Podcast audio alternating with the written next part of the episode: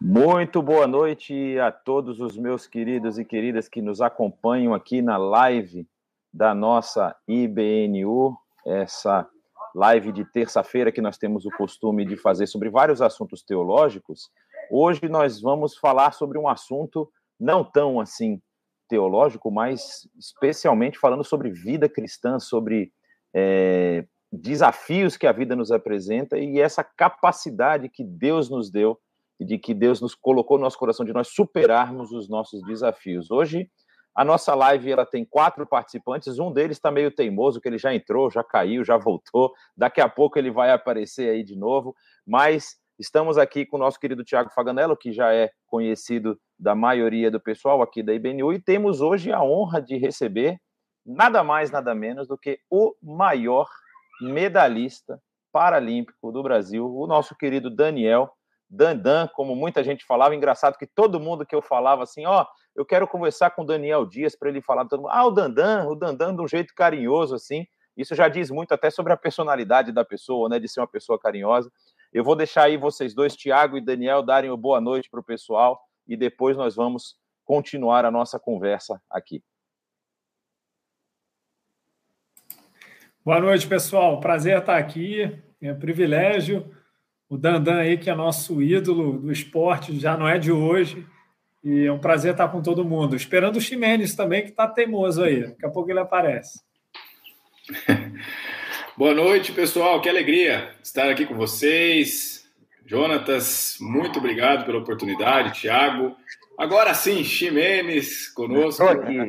Boa noite. É, eu fico muito feliz de sempre a gente poder conversar, é, falar um pouco aí da, da, minha vida, não só medalhas, mas vida com Deus, nessa experiência de ser atleta, um atleta cristão. Acho que, que dá para a gente abordar muitos assuntos e estou muito feliz. Eu quero agradecer aqui a oportunidade, o Ximenes que fez a ponte aí. Obrigado, meu irmão, por sempre é, me convidar para eventos tão, tão bacanas. É claro que hoje nós estamos em uma live, né? Mas não deixa de ser assim, uma oportunidade para conhecer novos irmãos e, e fortalecer cada dia mais a nossa caminhada com Deus. Né? Eu acho que é muito importante esse network, né? Que essa palavra chique, né? Mas, mas é sempre muito importante, né? Estar tá conhecendo é, homens cristãos que são referências por onde passa. Então, fico sempre muito feliz e agradeço ao Ximenes por, por essa oportunidade aí. Já que você falou no Ximenes algumas vezes, eu vou agora apresentar o Ximenes, que era o teimoso da live, aquele que entra e sai e fica nessa resistência, mas na verdade o Ximenes é um parceiro nosso, a gente já vem trabalhando há alguns anos e ele hoje está como diretor da Brasil Soccer Academy, que é uma vamos dizer assim, um, uma ferramenta de Deus na, na, nas mãos do povo brasileiro, não é, Ximenes? Porque se tem uma coisa que o Brasil lá fora é conhecido, é justamente pelo futebol. E aí nós podemos ter essa oportunidade de, é, é, através do esporte, através do futebol, ser ferramenta de bênção e de paz. A gente vai contar umas histórias aqui muito interessantes. Eu vou deixar ele antes dar seu boa noite aí, seu sejam bem-vindos para todos aqueles que estão nos acompanhando. Boa noite, eu que agradeço a oportunidade sempre de participar com vocês. A IBNU, é, eu já me sinto parte da IBNU também, são amigos, parceiros.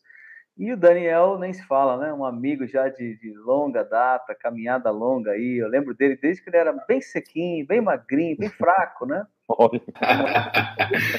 amigo, né? Amigo é assim. Amigo é, é assim mesmo, né? Ah, hoje não, hoje é um irmão e estou muito feliz em, em, ver tudo que Deus tem feito na vida dele, é, assim como na igreja, na IBNU também. Então, privilégio para mim, viu? É um privilégio para mim poder participar com vocês hoje aqui. Vamos lá. Então a gente vai começar, né? Eu acho que é, é, é muitas pessoas, talvez aí, é, a gente tem um, um, um, uma caminhada na, na história do Brasil principalmente no que diz respeito à Olimpíada, de muita esperança, né? A gente sempre vai para a Olimpíada com bastante esperança. E aí, a, a, até algumas vezes as pessoas assim passa despercebido que todo ano de Olimpíada também é ano de Paralimpíada, não é isso? Eu tô, tô correto, não é isso? E a, as, as competições, que tem muitas competições paralelas, a gente não sabe o impacto que o Brasil tem nessas competições muitas vezes, né? E aí, assim, eu, eu, eu me lembro, Daniel, eu vou pedir para você contar a sua história desde o começo, depois nós vamos chegar na fase das Olimpíadas, mas eu me lembro que quando você foi apresentado, assim, olha, ele está conquistando com essa medalha o posto de maior medalhista brasileiro em competições. Eu falei, gente, isso o pessoal tinha que vibrar demais, né? Isso tinha que ser motivo, assim, de a gente colocar outdoors e tudo mais porque ter um brasileiro nessa posição de destaque requer muito esforço. Mas vamos lá para o começo, vamos lá para o início. Como é que foi a, a, aquela a história do Daniel, vamos dizer assim, não entrando no esporte, mas entrando na vida? É, é, é os desafios, as lutas. Você pode contar. Eu estou falando isso porque eu já conheci a sua história que está descrita lá no, no, seu próprio site. Eu queria que você descrevesse essa história, que eu acho que ela é muito interessante, né? É, primeiro que tá certinho. É, sempre ano olímpico tem as Paralimpíadas. Então, 15 dias depois das Olimpíadas, acontece as Paralimpíadas. É, isso já vem aí por um, por um bons anos já acontecendo é, e realmente é, a Paralimpíada é um pouco esquecida, né, às vezes. E eu fico feliz hoje de contribuir para a história do esporte brasileiro, né, principalmente do esporte paralímpico, para que as pessoas possam conhecer um pouco mais desse universo paralímpico, do, do paradesporto. Mas já que a gente chega aí, né, contando aí do, do início da minha vida, é, eu sempre digo assim que, que foi os grandes desafios, né? Primeiro para os meus pais, é, de ter um filho com deficiência, porque não é uma coisa que se espera.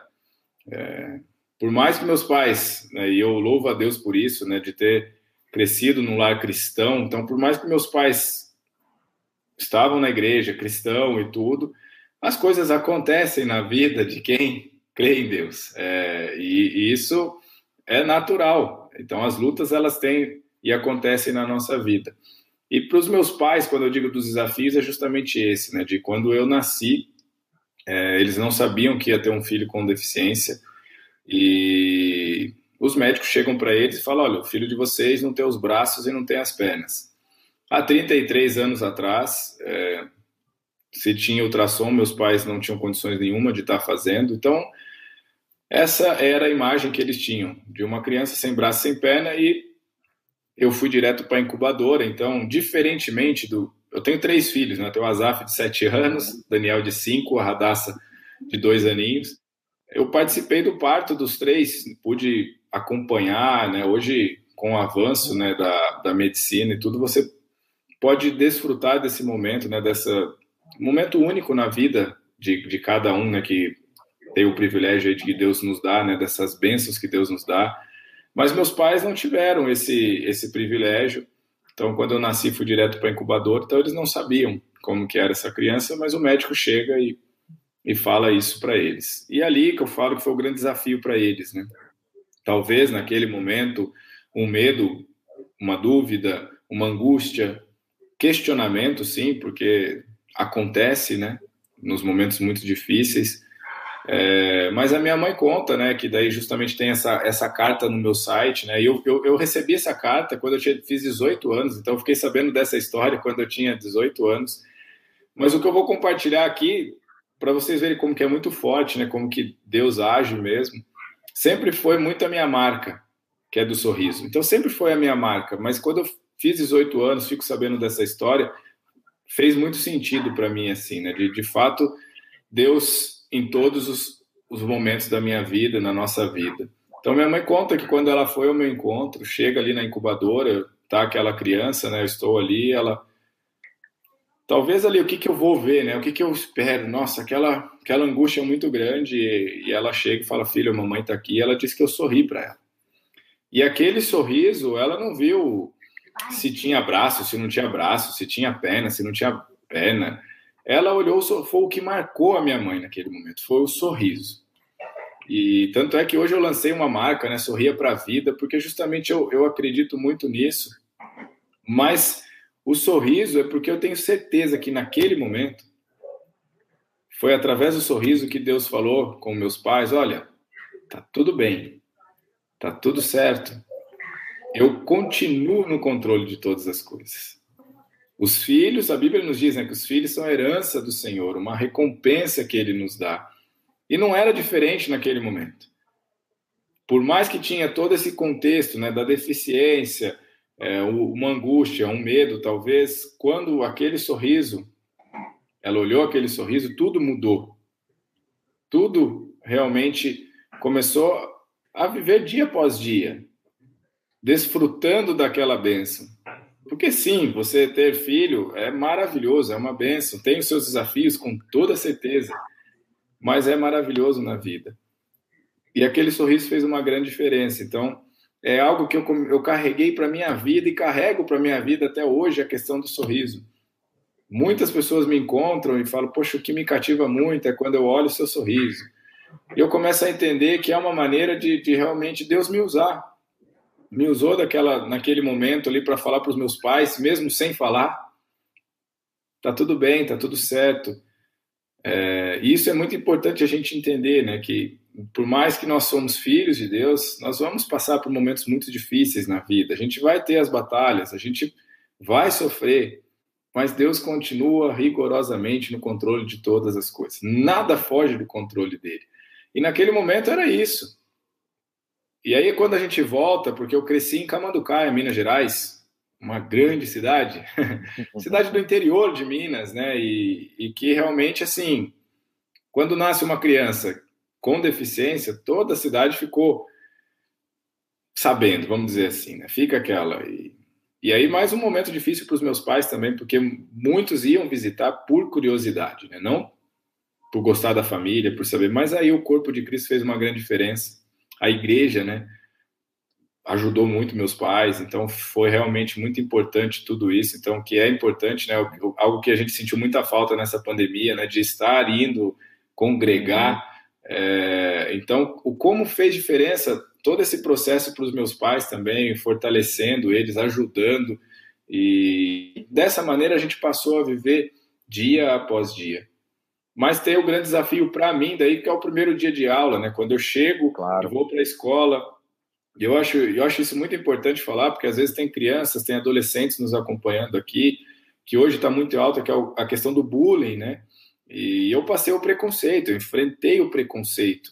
Então, quando eu chego ali, fui chamado de muitas coisas. E hoje o Daniel que te fala do sorriso, né? Que o sorriso não chegou sorrindo em casa, chegou chorando, né? E e foram momentos muito difíceis para mim, porque até então, né, eram os momentos para os meus pais, né, desafiador para eles, mas até eu chegar nesses, nesses desafios para mim. Então, quando acontece tudo isso, o apoio familiar ele foi muito importante. O apoio da igreja também foi muito importante. Então, sempre conversar muito com meus pais. Então, se posso falar para pais e mamães que estão aqui, converse com os filhos, sejam amigos dos filhos. Filhos e filhas, conversem com os pais, conversem com as mães, porque isso é muito importante o diálogo. Eu sempre pude conversar muito com meus pais, então quando eu passava por isso na escola, eu conversava com eles. E foi onde eu pude entender que, de fato, o sorriso ele faz diferença. Então eu escolhi ser feliz, eu escolhi sorrir e escolhi em busca dos meus sonhos, dos meus objetivos. Isso fez uma grande fez uma grande diferença, porque uhum. quando eu faço essa escolha, não quer dizer que eu não vou enfrentar isso. Não, eu vou enfrentar, eu enfrentei. Inclusive, sempre gostei muito de esporte, a educação física foi algo muito importante para mim. Meu primeiro dia, o Ximenes sabe que eu sou bom de bola, né, Ximenes? Primeiro dia de escola. É bom, bom de bola. o Futebol, né? O Jonas é bom eu... também? Aí, bom. tamo junto então, tamo junto. Rancatou. Mas foi desafiador para mim porque, é, vai, há 20 e poucos anos atrás aí na escola era o futebol, né? Que é educação física e futebol.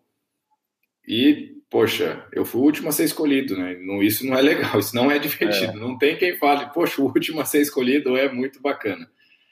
Mas era mais uma vez que eu estava superando. Então eu tive que superar aquilo ali mostrar para mim mesmo, eu sempre entendi isso, que o preconceito ele não pode existir dentro de mim. Ou seja, o preconceito ele não pode existir dentro de você. Você não pode se achar inferior a ninguém. E aí seja você loiro, moreno, deficiente ou não. Isso por muitas vezes a gente se acha incapaz de alguma coisa, a gente se acha inferior a quem está do nosso lado. E não, nós temos que nos achar capaz.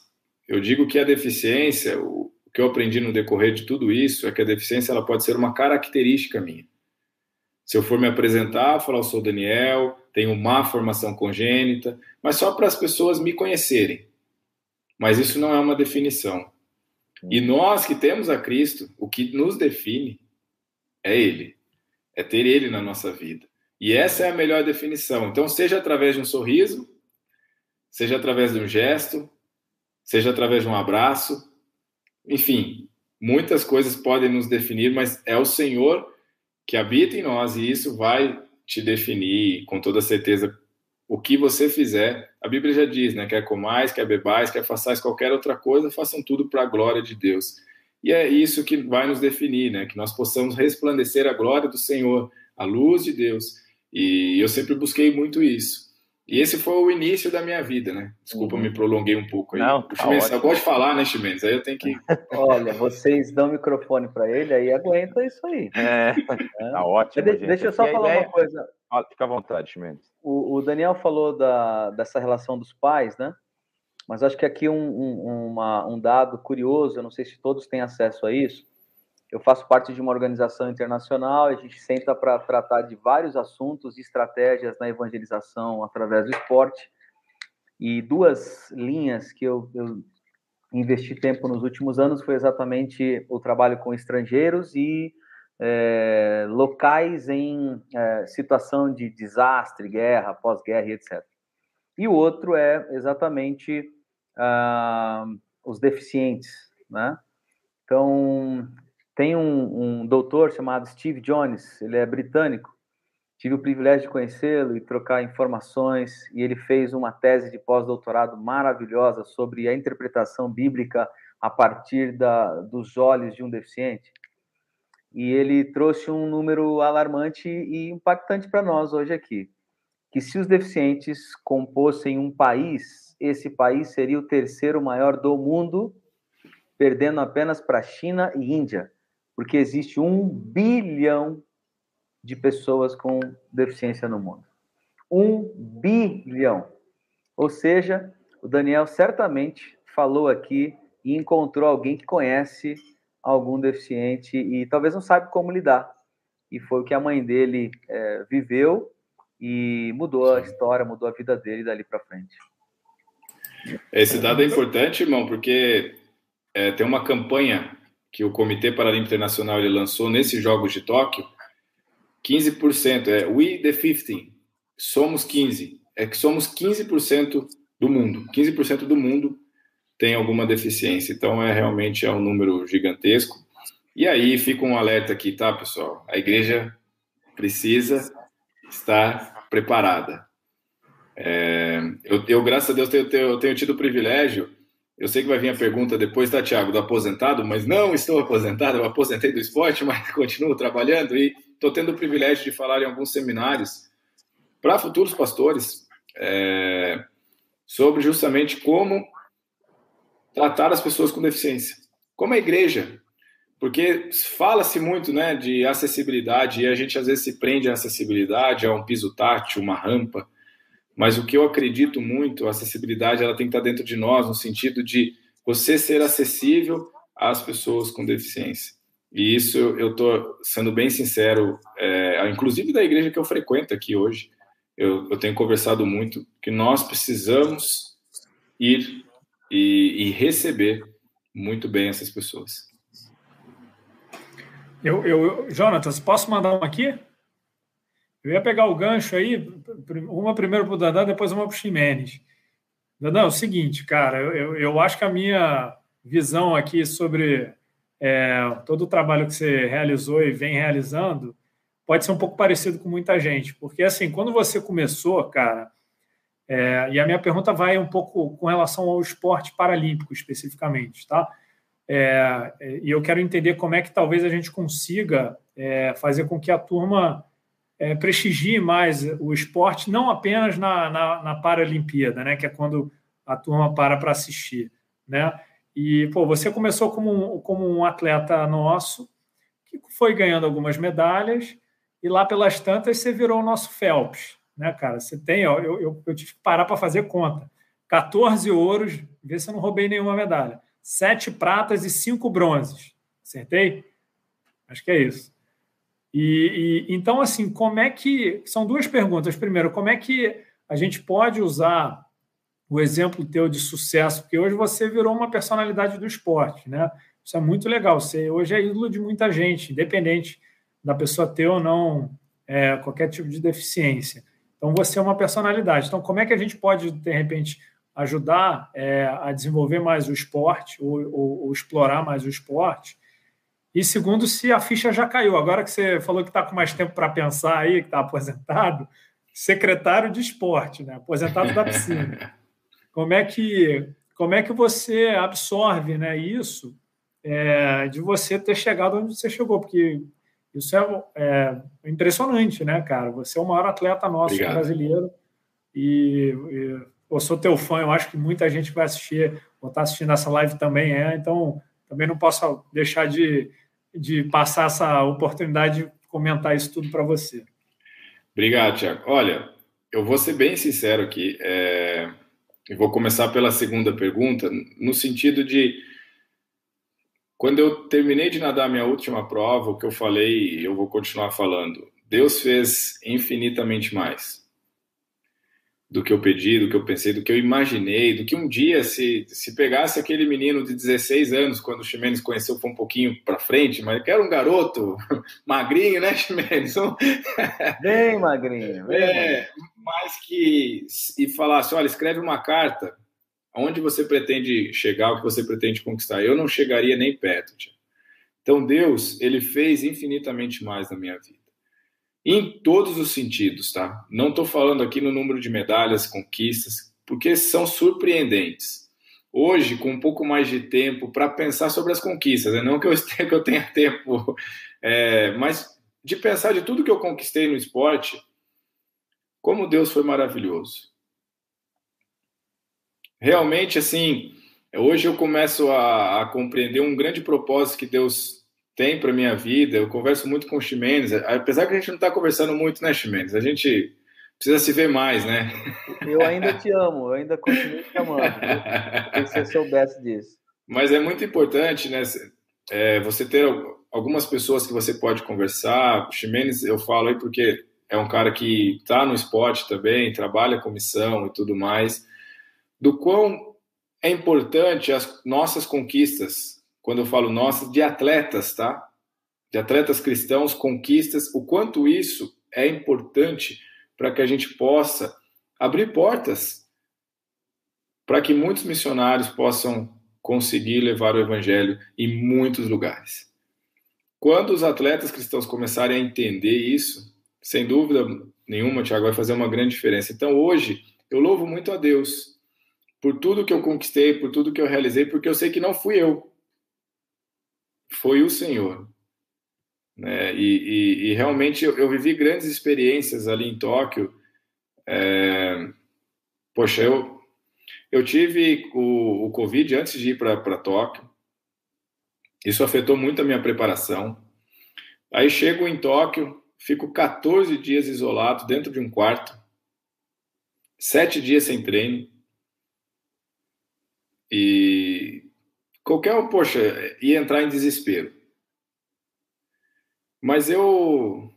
Foi um tempo maravilhoso com Deus. E cada dia eu senti uma paz muito grande. E Deus me mostrou muito ali que, olha, entenda, porque por muitas vezes na nossa vida a gente vai perdendo e, e, e você vai achando que você é bom. Isso acontecia e eu tinha que.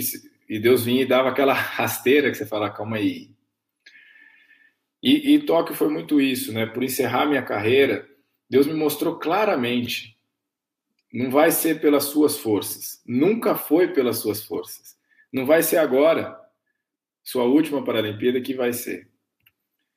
E eu senti muito isso, assim, de, de me emocionar, de, de, de, chorar na presença de Deus ali, de agradecer. Porque foi isso. Se explicar como que eu conquistei as três medalhas que eu conquistei e encerrar a carreira com 27 medalhas, foi Deus.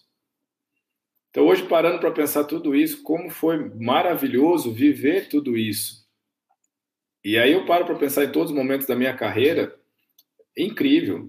É incrível poder é, viver tudo que eu vivi, conquistar tudo que conquistei. E hoje, sem dúvida, eu sei que isso pode ser que, que a gente consiga, é, através das minhas conquistas, chegar em lugares e que a gente possa abrir portas para os missionários. Então, isso eu louvo muito a Deus por essa oportunidade, porque Deus usou a minha vida para essas conquistas, mas tem um propósito muito grande, que eu, sinceramente, estou falando de um pouquinho, mas eu imagino o quanto isso pode ser benéfico, vamos dizer assim, né, para o evangelho ser pregado. Então, é, é, o que mais me, me deixa muito em paz hoje, de poder, claro, se ele, se ele me aceitar, sabe, de viajar com Ximenes, é, da gente poder junto, sim, estar aí levar, levando o evangelho, né? E, mas ele tem que me aceitar, tem que contratar um camisa 8 aí, que eu vi que mandaram aí que eu sou um camisa 8 aí, né? A 8 não sai, a 8 tá eternizada.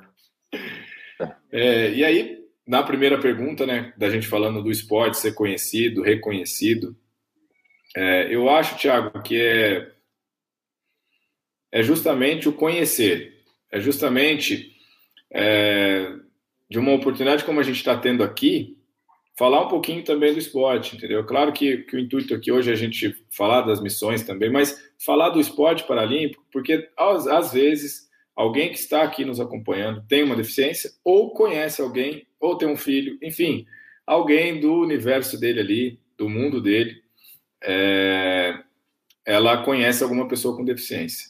E se conhece, poxa, de repente tem um grande talento ali. Porque eu acredito ainda, o nosso Brasil ele é enorme. Tem muitos deficientes em casa, tá? Tem muitos deficientes que não saíram de casa, muitas crianças com deficiência, que os pais não sabem, como o Ximenes falou aqui, né, no caso da minha mãe. Minha mãe foi aprendendo, né? E tem muitos pais que não sabem o que fazer, onde levar, como proceder com as coisas. E, e hoje, é, a gente, através, por exemplo, eu tenho o Instituto Daniel Dias aqui, em Atibaia, e a gente quer justamente fomentar isso, fomentar, porque a gente fez um levantamento, só em Atibaia tem mais de 10 mil pessoas com algum tipo de deficiência. É uma cidade do, no interior né, de, de, São Paulo. Então, é um número grande. Onde que estão essas pessoas? Não são só crianças, mas são pessoas. Onde estão? É, a gente precisa começar a mover isso para que a gente comece a ver os deficientes na rua, para a gente comece a ver os deficientes trabalhando, para que a gente comece a ver os deficientes no esporte também.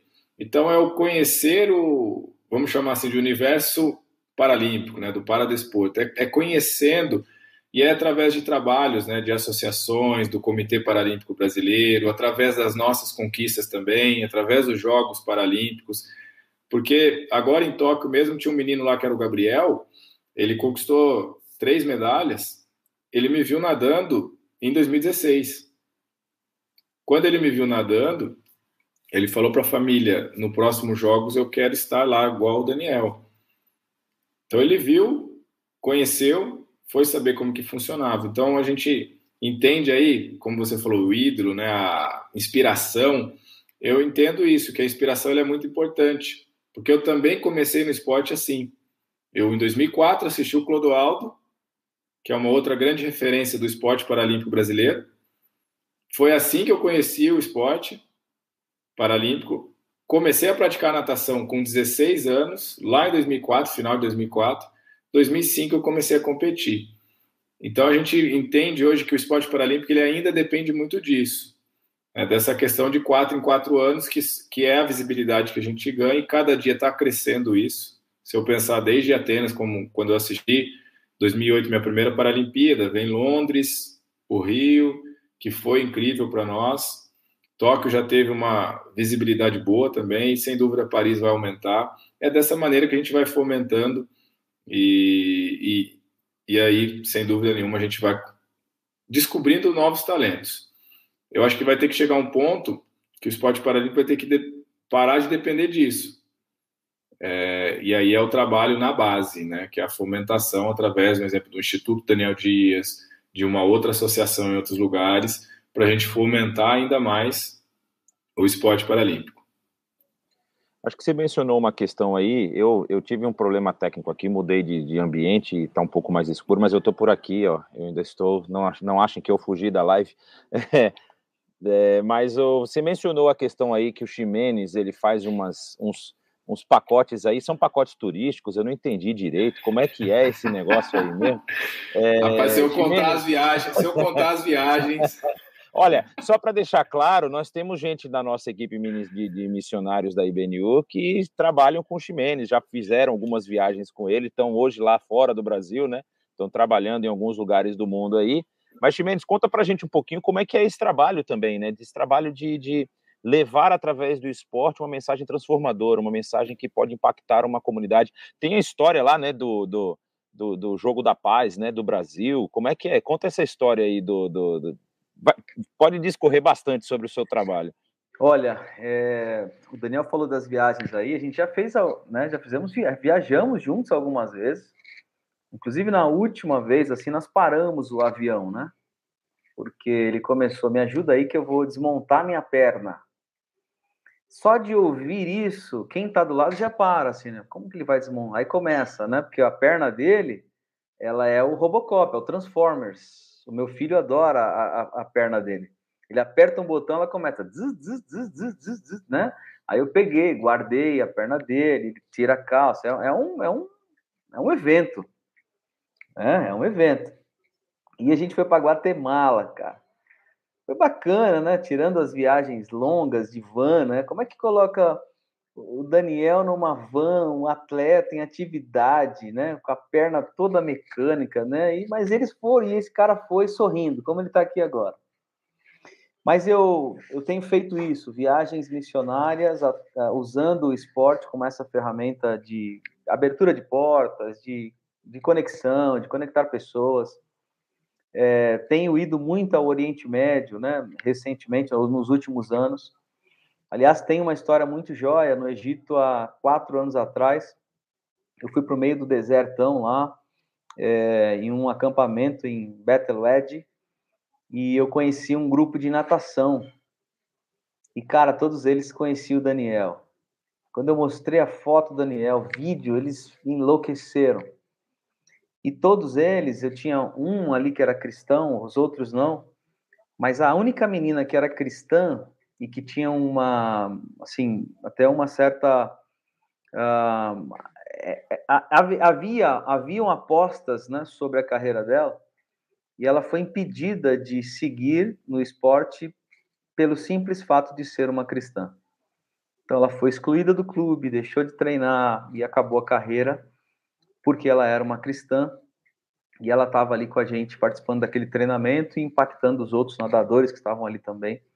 Mas todos eles conheciam o Daniel. Então, é, essa roda gigante, né? essa, essa engrenagem, é, o Daniel falou aqui um pouco antes, se o, todos os atletas que estão no nível de exposição dele tivessem a mesma responsabilidade ou entendessem como eles são influentes no mundo inteiro, em lugares em que eles não conseguem acessar pessoalmente, a gente teria assim grandes oportunidades para os missionários e obreiros locais.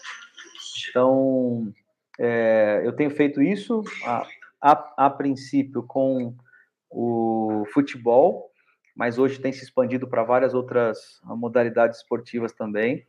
Uh, mas é isso, né, Jonatas? É, é usar o esporte para conectar pessoas em diferentes áreas sobretudo nas áreas mais difíceis do mundo em termos de evangelho.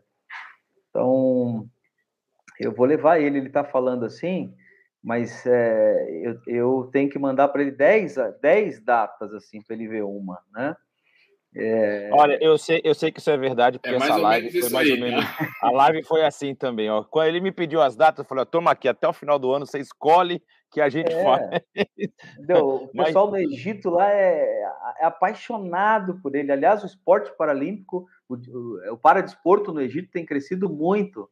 Né? A prova disso é, a gente viu aí recentemente em, em Tóquio quanta, como estava a delegação de, do Egito. E esse cara é, assim, é o, é o, o Monsalá, é o Monsalá deles lá. Né? Você fala, eu falei Daniel Dias na imigração, nem precisou carimbar meu passaporte. Agora, deixa eu te fazer uma pergunta de novo, Ximenes, é, que você falou aí que você está fazendo outras viagens e tudo mais.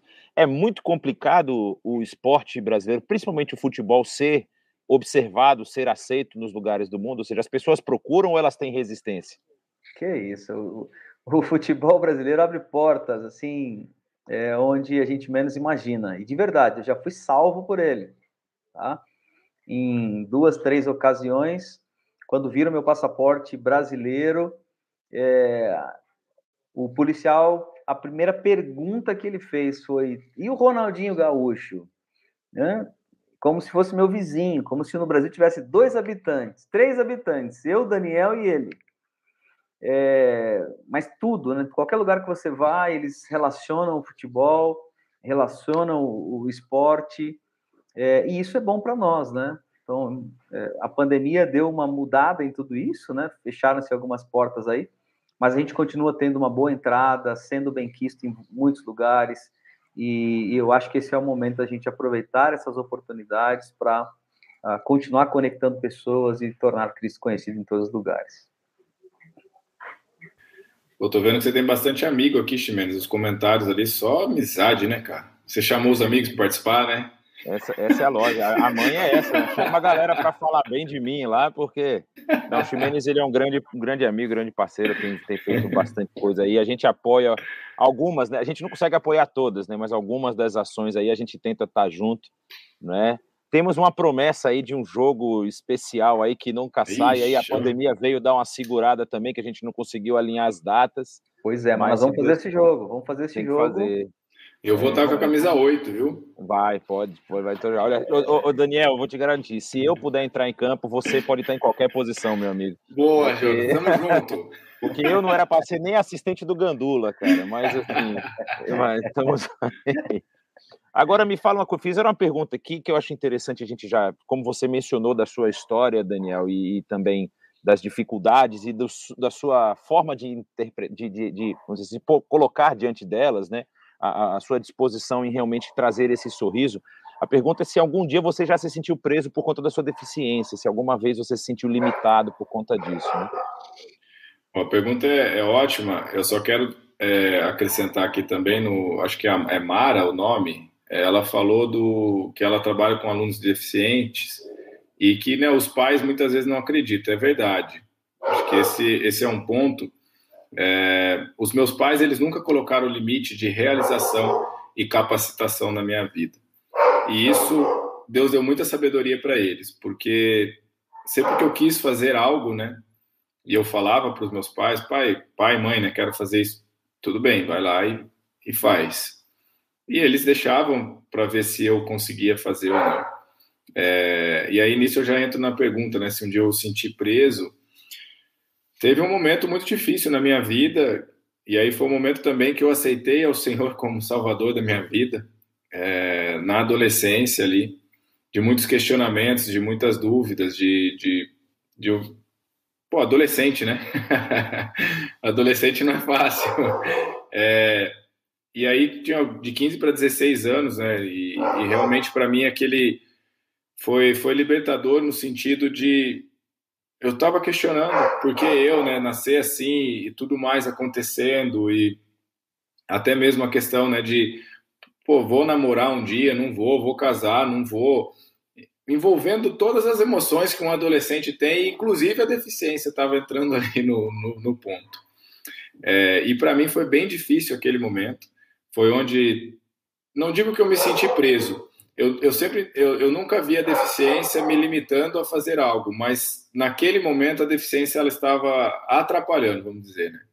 É, e ali sim foi um, foi um questionamento muito grande, mas que eu entendi assim, poxa, eu comecei a questionar, pô, se nascer um braço, então, eu vou me sentir completo? Pô, se eu tivesse as pernas todas, as duas, eu ia me sentir completo? E eu fui entendendo que eu só sentiria completo se Deus habitasse na minha vida. E, e aí eu sei que vocês vão entender o que eu estou falando. Então, a gente só se sente completo quando o Senhor está verdadeiramente na nossa vida. E ali foi algo que me libertou, assim, hum, poxa, demais, porque eu compreendi justamente que não era um braço, não era uma perna. Se eu tivesse, talvez eu me sentiria vazio, né? Talvez eu me sentiria incompleto é, do que eu não tendo os braços, não tendo a, a, perna, mas com o Senhor eu me sinto completo. Então eu não diria que a deficiência em algum momento ela me prendeu, né? Me senti preso, mas sim, nesses momentos que eu contei aqui, ela realmente ela estava me atrapalhando ali, né? Eu falei, pô. E aí foi justamente quando o Senhor entrou verdadeiramente na minha vida, entreguei minha vida para Ele e dessa maneira Ele me completou. Continuo tendo a deficiência, mas sou completo porque tenho o Senhor. Amém. Ximenes, vou fazer uma para você agora. É, olhando de perto aqui os valores né, da, da Brasil Soccer Academy, a gente vê que são valores naturalmente cristãos, né, muito bacanas. Você fala muito sobre amor, respeito, é, esperança, coragem, trabalho em equipe. Então, eu, eu queria que você pudesse falar um pouco como é que é o approach quando você chega né, num, num país diferente, né, porque o projeto ele está não só no Brasil, mas espalhado pelo mundo. É, como é que é, é a, chegada né, num, num ambiente novo, vamos dizer assim, o futebol vem primeiro, né, e o acompanhamento depois. Queria que você contasse um pouco, talvez, dessa experiência, né, é, do futebol como naturalmente porta de entrada, mas como é que é, vamos dizer, o trabalho de encorajamento, acompanhamento, evangelização, quando possível, né? Sim. É, primeiro, é bom sempre lembrar, e todo mundo pergunta isso, né? É, e é bom a gente é, realmente tocar nisso, nós não vamos para nenhum lugar em que não existam alguma ou que exista alguma conexão conosco. Então, né, não dá para ir para um lugar aleatoriamente. Nós só vamos para lugares onde existe uma igreja ou um obreiro local em que a gente possa prestar uh, um, um, atendimento ou criar uma parceria ou iniciar uma, uma frente nova de trabalho. A gente usa o futebol é, prioritariamente, e aí as suas diferentes ramificações. Então, ora para um curso de para treinadores de futebol, ora para uma série de clínicas, né, oficinas de futebol, ou um acampamento de futebol, ou um, um, um tempo de, é, de palestra, ou ah, autógrafos, né, é, ou simplesmente para passar um tempo ali dando treinos, treinos para crianças em situação de extrema dificuldade por conta de um, de um pós-guerra ou de uma área afetada por um desastre natural, como é o caso da AMI, que a IBNU sempre foi uma grande parceira. Então, a gente usa isso e aí conecta no local, passa ali uma semana, no máximo duas semanas, fazendo várias ações, e as ações vão, vão tendo seus desdobramentos. Então, a gente começa fazendo uma clínica de manhã, mas quando a gente menos espera, a gente está dentro da sala do general do país, pra, porque ele quer que os soldados conheçam ali treinadores de futebol do Brasil e a gente tem acesso a poder falar para eles, às vezes, o evangelho diretamente, ora não, e a gente só conecta o nosso obreiro local, o nosso parceiro local com essas autoridades. Então, também é uma grande roda né, para conectar pessoas. É, e assim a gente tem feito. Então, usa-se o, o, fundamento do futebol para conectar os obreiros local ou a igreja local a, a, aos locais. Né? Alguns deles chegaram a me dizer o seguinte: nós estamos aqui é, há anos e vocês fizerem uma semana o que nós estamos tentando fazer em 10 anos. Então, tem sido uma grande ferramenta. Né? Eu faço isso há 15 anos, pouco mais de 15 anos, e, e por isso é, vários lugares aí que nós alcançamos.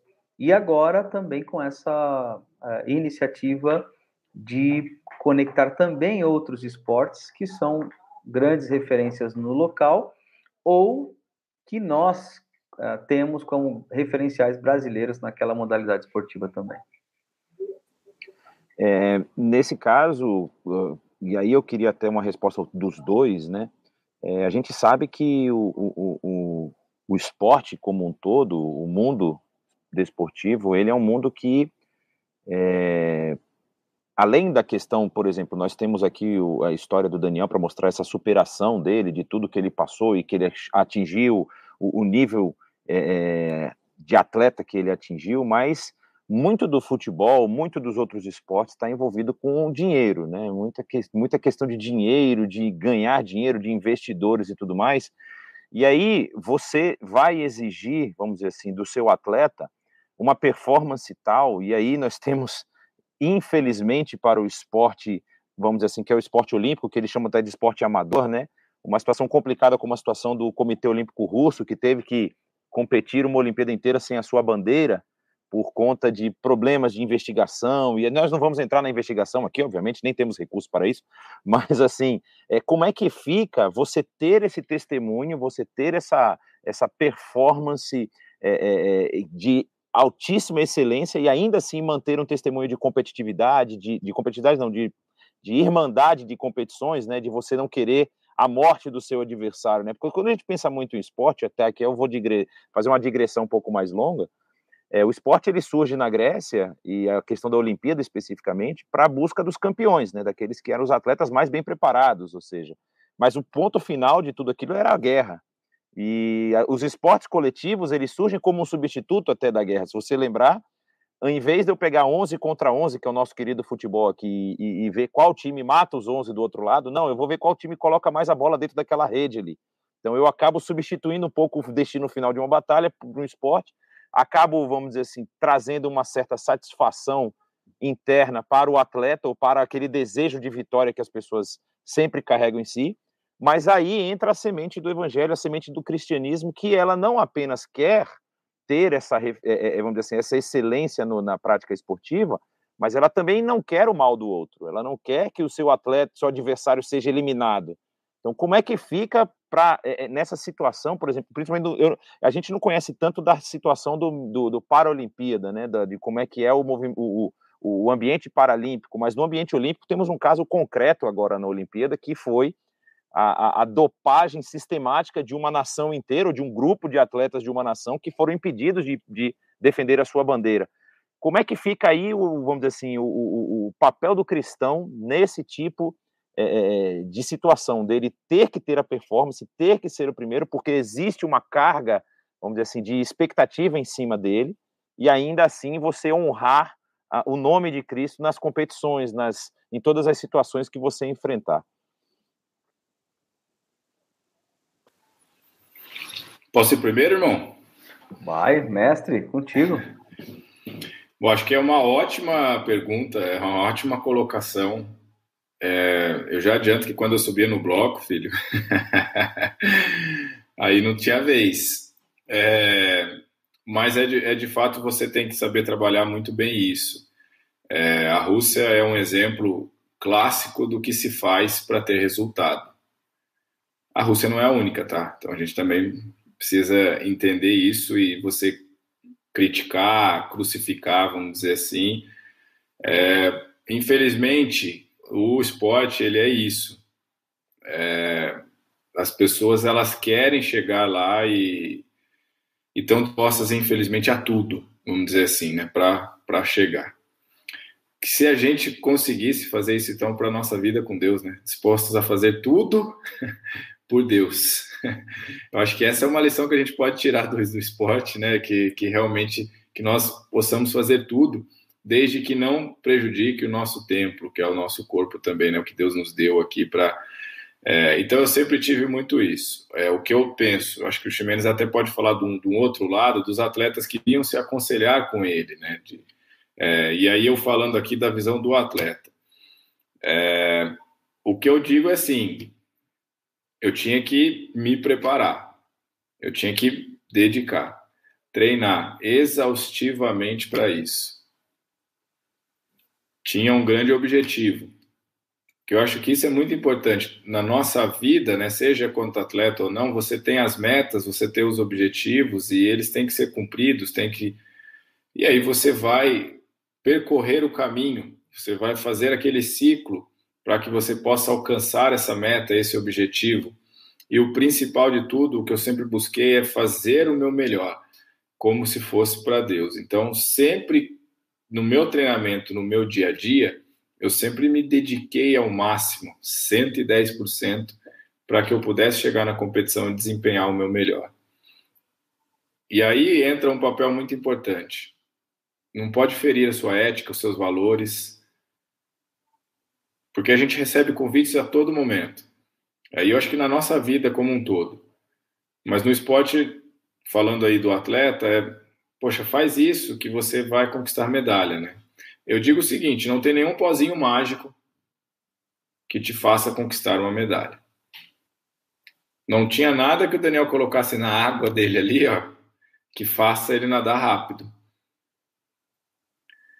Isso é muito importante a gente ter em mente. A partir do momento que isso vai ferir os seus valores, a sua ética, o que você crê, tá, tá, já era.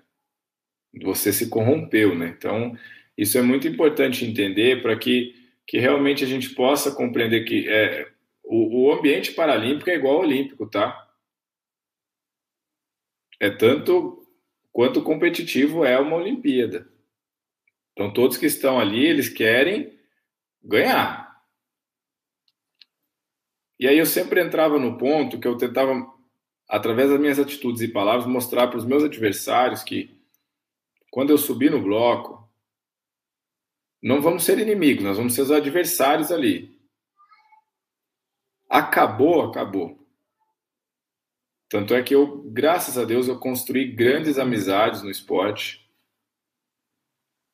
Sempre vinham me pedir, ah, olhe por mim antes da prova e tudo. Então eu sempre consegui construir isso, mas mostrando, eu sou competitivo, eu quero bater na frente, quando eu subo no bloco, você já vai saber, mas é só naquele momento. E tudo que eu fizer, nada vai ferir a minha ética, os meus valores, o que eu acredito. Eu jamais vou fazer isso que vai ferir ou prejudicar, inclusive, um adversário que seja. Nós somos adversários na piscina, mas a Bíblia já diz que devemos amar o nosso próximo. Acho que essa é a grande luta do esporte, tá? Você conseguir, vou usar isso aqui, amar seu adversário, né? É, poxa, o cara ganhou de você, você tá bravo, mas você tem que amá-lo. É, então isso realmente é algo que você vai exercitando, mas eu sempre busquei numa tranquilidade muito grande lidar com tudo isso, com toda a pressão. Querendo ou não, também eu, eu tenho meus patrocinadores, então Além de tudo, eu estou representando meus patrocinadores que bancam quatro anos, a gente sabe o quanto é difícil. E é performance, cara, é performance, é resultado, é o dia a dia, é o treinamento. Mas isso não pode, vou voltar a falar, é fazer com que você perca os seus valores, a sua ética e tudo o que envolve o que é ser cristão nesse mundo.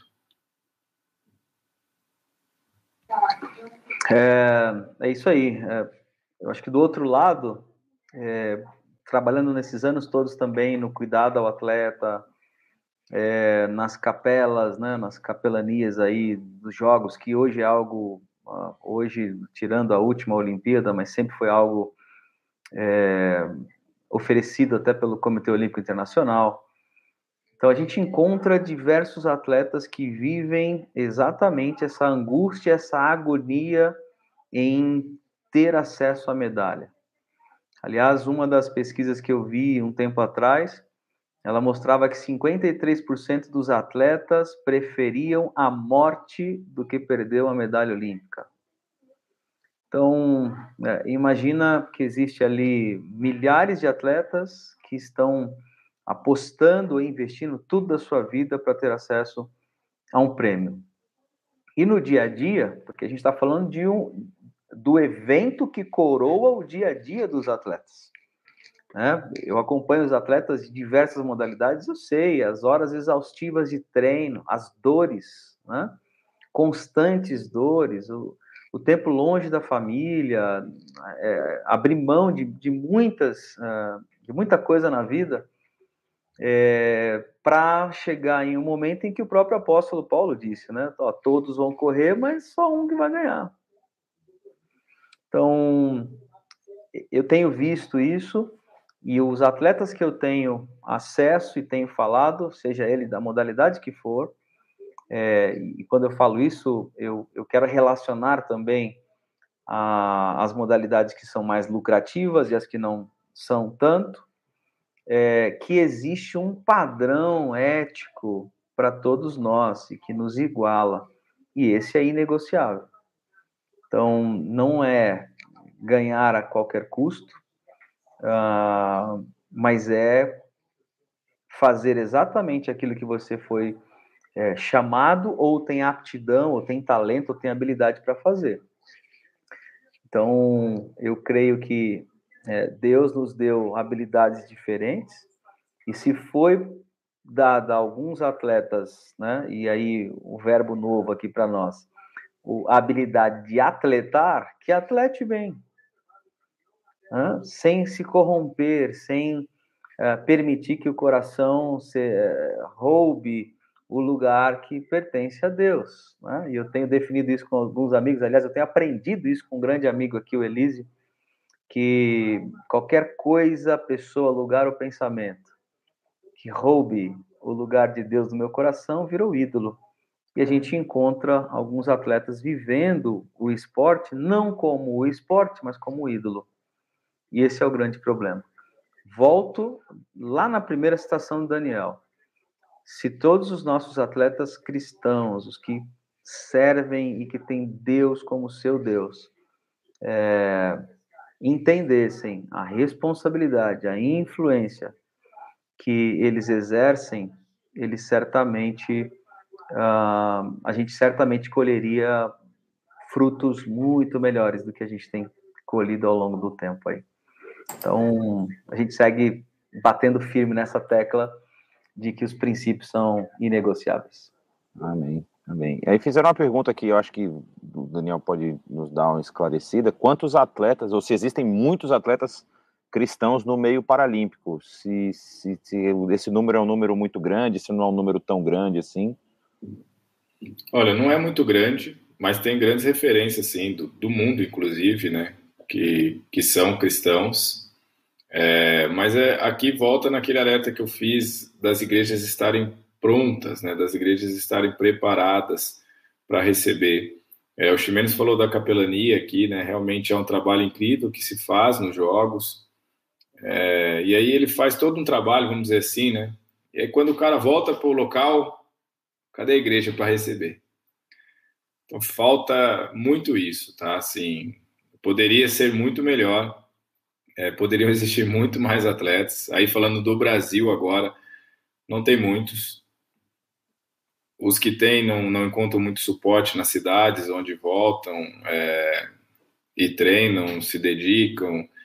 É, então assim fica fica um pouco bem fica bem complicado, na verdade, né? E, e aí a gente vai tentando dar, dar assistência, eu mando mensagem pro Ximenes, Ximenes, tem um, tem um atleta aí, Ximenes, tenta, Ximenes tenta ajudar, né, e tudo, mas tem outros que são mais distantes, né, não estão em São Paulo ali, a gente não consegue trabalhar, né, seja hoje aí, por mais que tenha tecnologia, a gente tenta mandar mensagem e tudo, mas é o dia a dia ali, né, você tentar acompanhar o atleta, a igreja dar esse suporte que, que precisaria, não só para um atleta paralímpico, mas aí a gente vai englobar as pessoas com deficiência, é, que eu acho que a igreja está precisando conscientizar um pouco mais para trabalhar com isso. Posso só fazer um comentário para a gente sorrir um pouquinho aqui, né? Sem aproveitar o gancho. Daniel me falou de dois atletas, aliás, eu os conheci aqui no Centro Paralímpico, dois irmãos. Aí falei com a irmã, a Keitla, e aí eles vieram na igreja e tal. Aí no outro, ah, vai ter uma competição aqui, tal, vou lá. Aí ela me deu o contato do irmão dela. Aí tô eu lá na torcida, eu, minha esposa, meus filhos, né? Eu sempre levei meus filhos aqui no Centro Paralímpico. Aí tô lá, cara, não sei o que, tô te vendo, olha para trás que você vai me ver e tal. Aí ele, ele grava um áudio e falou, Ximenes, eu tenho baixa visão, irmão. Se você quiser vir aqui pertinho de mim, vai me ajudar bastante. é, aí, aí fica complicado, do... dificulta as coisas, né? É, o, o Wellington faz uma pergunta aqui, né? Como a gente falou, né? O tema da nossa live é justamente sobre a, a, a vida que envolve essa superação, né? Da história aí, mas ela é uma superação que, ah, no caso do Daniel, ela é muito, vamos dizer assim, clara, né? Na, na, na trajetória dele, tudo que ele mostrou, mas cada um de nós vai ter o seu nível de superação diária, né? Então o Wellington ele pergunta se fala muito em superação, então soa, soa como se já tivesse chegado ao fim, mas na verdade a superação ela é um desafio cotidiano. Ou seja, será que a gente tem que se superar todo dia ou a gente tem que é, ter essa, essa, essa ideia de que a gente tem que sempre fazer o nosso melhor ou, ou a gente tem que melhorar a cada dia? Como é que funciona isso? Será que a, a ideia é justamente você fazer sempre o seu melhor a cada dia ou você ser melhor a cada dia? Como é que, como é que a gente equaliza essas duas coisas? Ah, eu, eu acredito que a gente tem que se superar a todo momento. É, no que você escolher fazer, você tem que fazer com excelência. E para fazer com excelência, você não pode se acomodar. É, então, eu sempre busquei isso, né? Mesmo treinando, tendo todas as conquistas, e eu recebia muito essa pergunta, né? Então, poxa, ia para os Jogos, ganhei nove medalhas, de repente no Rio são 20, 24 medalhas no Rio, é 24, né? É, e aí, poxa, chegava a pergunta: pô, Daniel, você já conquistou tudo. É, então, a gente tem a tendência, de fato, a, a, acomodar. Só que eu sempre falava: o que, que é tudo, né? O que, que de fato é tudo para você? De repente, tudo para você não é o tudo para mim. É... Eu sempre acreditei que eu posso me superar mais, que eu posso evoluir mais, que eu posso é, melhorar um ponto ali. Então, para que você melhore. Quando você chega num ponto da sua vida, poxa, você você está num, num, alto nível, vamos dizer assim, no alto rendimento, né? O nome é alto rendimento, já por isso você está ali. Você tem que se superar. Você leva o seu corpo, no caso do atleta, e, e tentando trazer isso para nossa vida, né? Você leva o seu corpo ao limite. Todos os dias meu treinador me fazia superar o limite. Então toda semana, eu falo, cara, uma semana pô, essa semana foi legal, mas não, não fica tranquilo não, porque na próxima semana vai ser mais forte ainda. Mas existem os momentos da vida que é, eu consigo trazer muito isso do esporte, né? Então, eu, eu fazia um exemplo, a preparação para Tóquio. Três semanas muito fortes, então a primeira semana forte, a segunda mais forte que a primeira, a terceira muito mais forte do que foi a primeira e a segunda. E na quarta semana, regenerativo. Então, existem momentos na sua vida que você vai ter que regenerar, descansar, buscar o equilíbrio. E para depois você se superar de novo. Então, a vida, para mim, sim, é uma constante superação, mas você tem que se equilibrar, você tem que encontrar isso na sua vida, no seu dia a dia e como fazer. Porque, não, é, ah, todo dia eu vou me superar, todo dia. Chega uma hora que você cansou, cara, a mente cansou, cansou tudo. Então, você precisa do regenerativo, recuperar, para que você volte a se superar. Daniel, tem uma, tem uma pergunta boa aqui é, que, que fala um pouco sobre o teu próximo desafio de vida. Né? A, gente falou, a gente brincou um pouco que você agora largou as piscinas, está aposentado do esporte, vamos dizer, profissional, né? esse do, do desafio constante. Você está agora como secretário de esporte de Atibaia.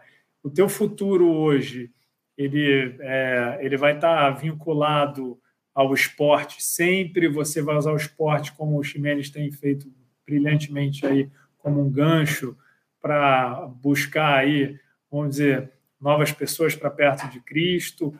Como é que você enxerga o teu futuro aí, Daniel? Você quer ser missionário? Vai virar pastor? Conta para gente aí. Alhamdulillah, alhamdulillah. Olha, eu, eu sinceramente, Thiago, é, eu, eu gostei dessa pergunta também, porque eu, eu estudei, estou estudando teologia, então eu fiz alguns cursos de, de, de teologia sistemática, teologia bíblica, quero complementar um pouco mais, mas eu tive que dar um tempo aí pela preparação de, de Tóquio. Agora, com mais tempo, eu quero continuar estudando, me aprimorando. Eu acho que todos nós, como cristãos, devemos fazer isso: estudar, buscar aprimorar. E claro que se tiver oportunidade, se o Ximenes deixar a capelania, quem sabe, né, Ximenes? Mas quando eu digo de ter a oportunidade, hoje, hoje eu, eu quero intensificar mais, né? Eu sempre tentei casar minha agenda de treinamento e também dar alguns testemunhos em igrejas, escolas, é, e eu quero fazer isso com mais frequência agora. É, conseguir é, contar o meu testemunho para jovens, para as crianças, para a própria igreja. Então, tem, tem muitos lugares que estão querendo me levar já faz muito tempo, o Ximene sabe disso, e que eu não consegui atender porque eu era atleta e eu precisava treinar. E o atleta, se ficar um dia sem treino, então eu não conseguia casar minha agenda com isso. E agora, mesmo enquanto secretário né, de esporte, que foi uma oportunidade que apareceu, né, e eu agarrei essa oportunidade, mas agora eu consigo ter mais tempo, uma agenda mais flexível para que eu possa fazer isso. Então, eu, eu vejo sim um, um, um futuro bem próximo de continuar através do meu testemunho, né, com, compartilhar o que Deus fez e que muitas pessoas, se for da vontade de Deus, possam ser alcançadas, né, por, através do meu testemunho e possam aceitar o Senhor como Salvador da vida delas, porque a, a gente precisa pregar de alguma maneira, né? Então, é, seja no seu trabalho, seja onde você estiver, viva para Cristo e que dessa maneira a gente possa ser um bom testemunho. É, mas hoje eu tenho o privilégio de poder também viajar e contar o meu testemunho e, quem sabe, impactar muitas vidas. É, a gente já está caminhando aqui, só tem mais algumas perguntas, está caminhando para o final, né?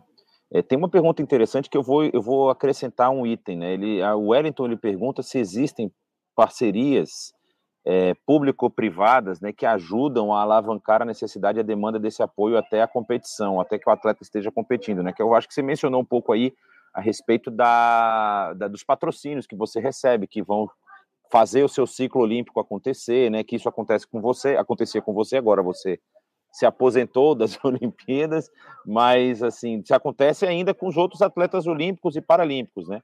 Mas aí ele, a, a, ele finaliza falando sobre assim, como é, que, como é que são essas lutas, no caso, no nível municipal estadual, para você obter esse tipo de, de, de verba, de apoio para poder é, executar o seu, conseguir o seu, seu recurso para o plano. Mas aí eu coloco um item a mais. No caso de um atleta cristão, não é? De um atleta que precisa também não apenas de um apoio financeiro, mas de um apoio espiritual. Como fica o papel da igreja nisso também, né? Você mencionou que a igreja precisa estar mais preparada, mas vamos assim ser um pouco mais prático. Quais ações práticas a igreja poderia a, a, a, colocar dentro aí do seu é, do seu corpo de ações para apoiar, por exemplo, atletas paralímpicos, né? Atletas que possam ser referência lá nos esportes é, de alto de alto rendimento, como você mencionou. Né? Pô, primeiro ponto, Jonas, é ninguém quer se sentir especial, tá? Então, quando eu chego numa igreja, ai, nossa, vem aqui, não sei o quê, vou colocar você, o cadeirante principalmente, colocar você lá na frente. Pô, por quê? Às vezes o cara não quer sentar lá na frente, ele não quer ter um lugar especial, ele quer se sentir parte do corpo de Cristo. Nós queremos sentir parte, como qualquer outro.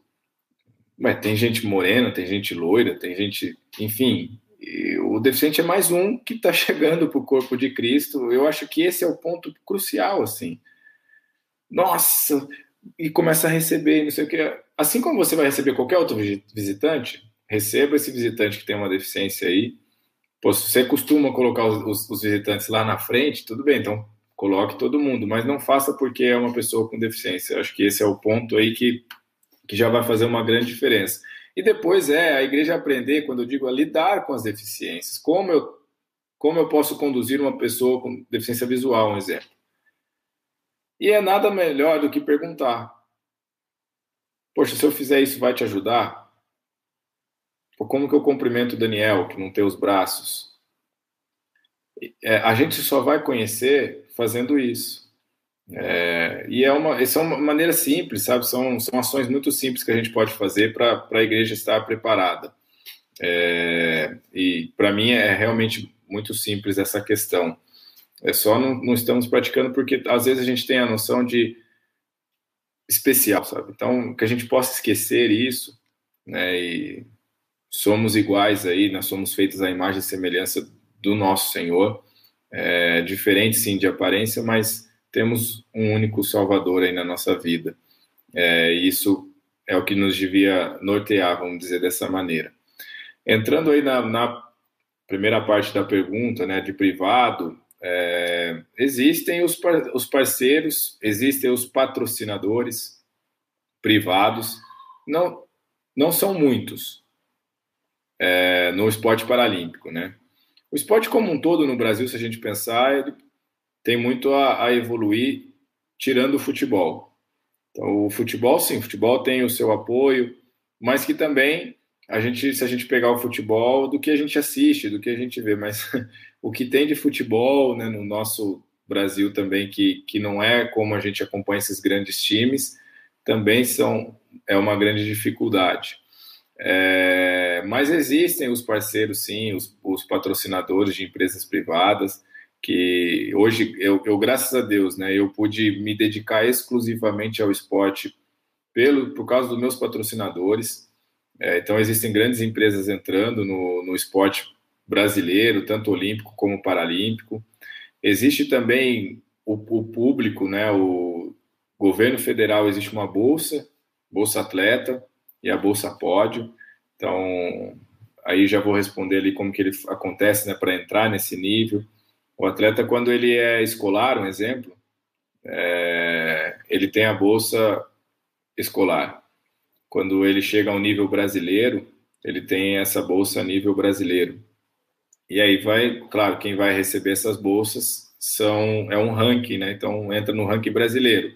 Ele está entre os 10 melhores, aí tem, ele vai conseguir receber a bolsa. Ele está entre os 20 melhores, tem um nível da bolsa. Aí até chegar ao nível do alto rendimento, que a bolsa pódio, que aí é um, é um bom dinheiro que o, que o atleta recebe do governo. E também são os níveis. Então, tem o que é entre os três ali do ranking mundial, entre os 10, entre os 20, e assim eles vão dividindo. Inclusive, foi renovado agora isso aí até Paris, então isso é uma tranquilidade que dá para os atletas. É, e alguns estados, estado de São Paulo tem isso, parece que do Paraná também tem, é, também dá essas bolsas para os atletas, além da bolsa do governo federal, tem a bolsa dos, de alguns estados aí que, que existe essa ajuda do, do público, né, se a gente pode dizer. Excelente, pessoal. Eu vou deixar agora aqui um tempo para vocês aí darem uma saudação final, quiser deixar uma palavra de, de incentivo, de apoio para as pessoas que estão nos acompanhando aí, e aí depois a gente dá um desfecho na nossa live, que teve bastante conteúdo, bastante coisa muito interessante aqui, o pessoal interagindo. Eu desde já já quero agradecer a presença do Daniel e do Ximenes, queridos aqui, porque vocês, assim, o Daniel é, é essa esse sorriso, não é? Como nós podemos ver, o cara muito bacana de conversar e o Ximenes, nosso parceiro aí de longa data, a gente quer continuar trabalhando juntos aí. Agora, quem sabe, com o Daniel no time também, né? Vamos ver o que, que o futuro nos reserva. Ah, me contrata é. aí, Ximenes, me contrata aí, vai. Você assume, você tem que assumir aqui, assume o negócio todo, cara. Bom, eu quero agradecer então por esse tempo.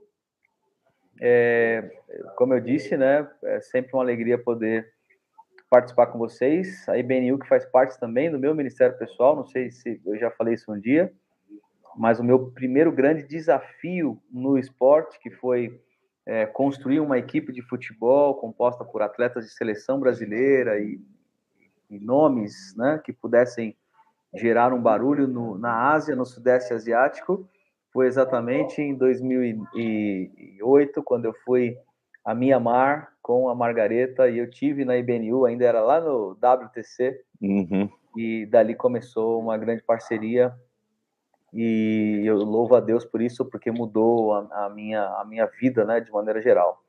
Então, é, obrigado aí por poder participar, conhecer o Tiago, é, reencontrar aqui o Daniel, meu amigo, irmão.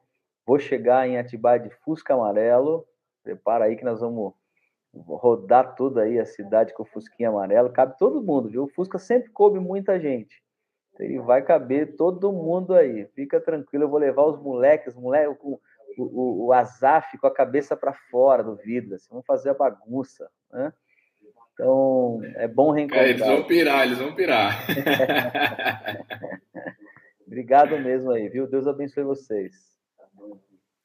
Eu quero agradecer também, Jonatas, muito obrigado pela, por essa oportunidade. Tiago, obrigado. IBNU, Ximenes. Você viu ali, Ximenes, que falaram para você me contratar, eu vou ficar com a 8 e você com a 88. Então acho que vai dar certo, cara. Vai.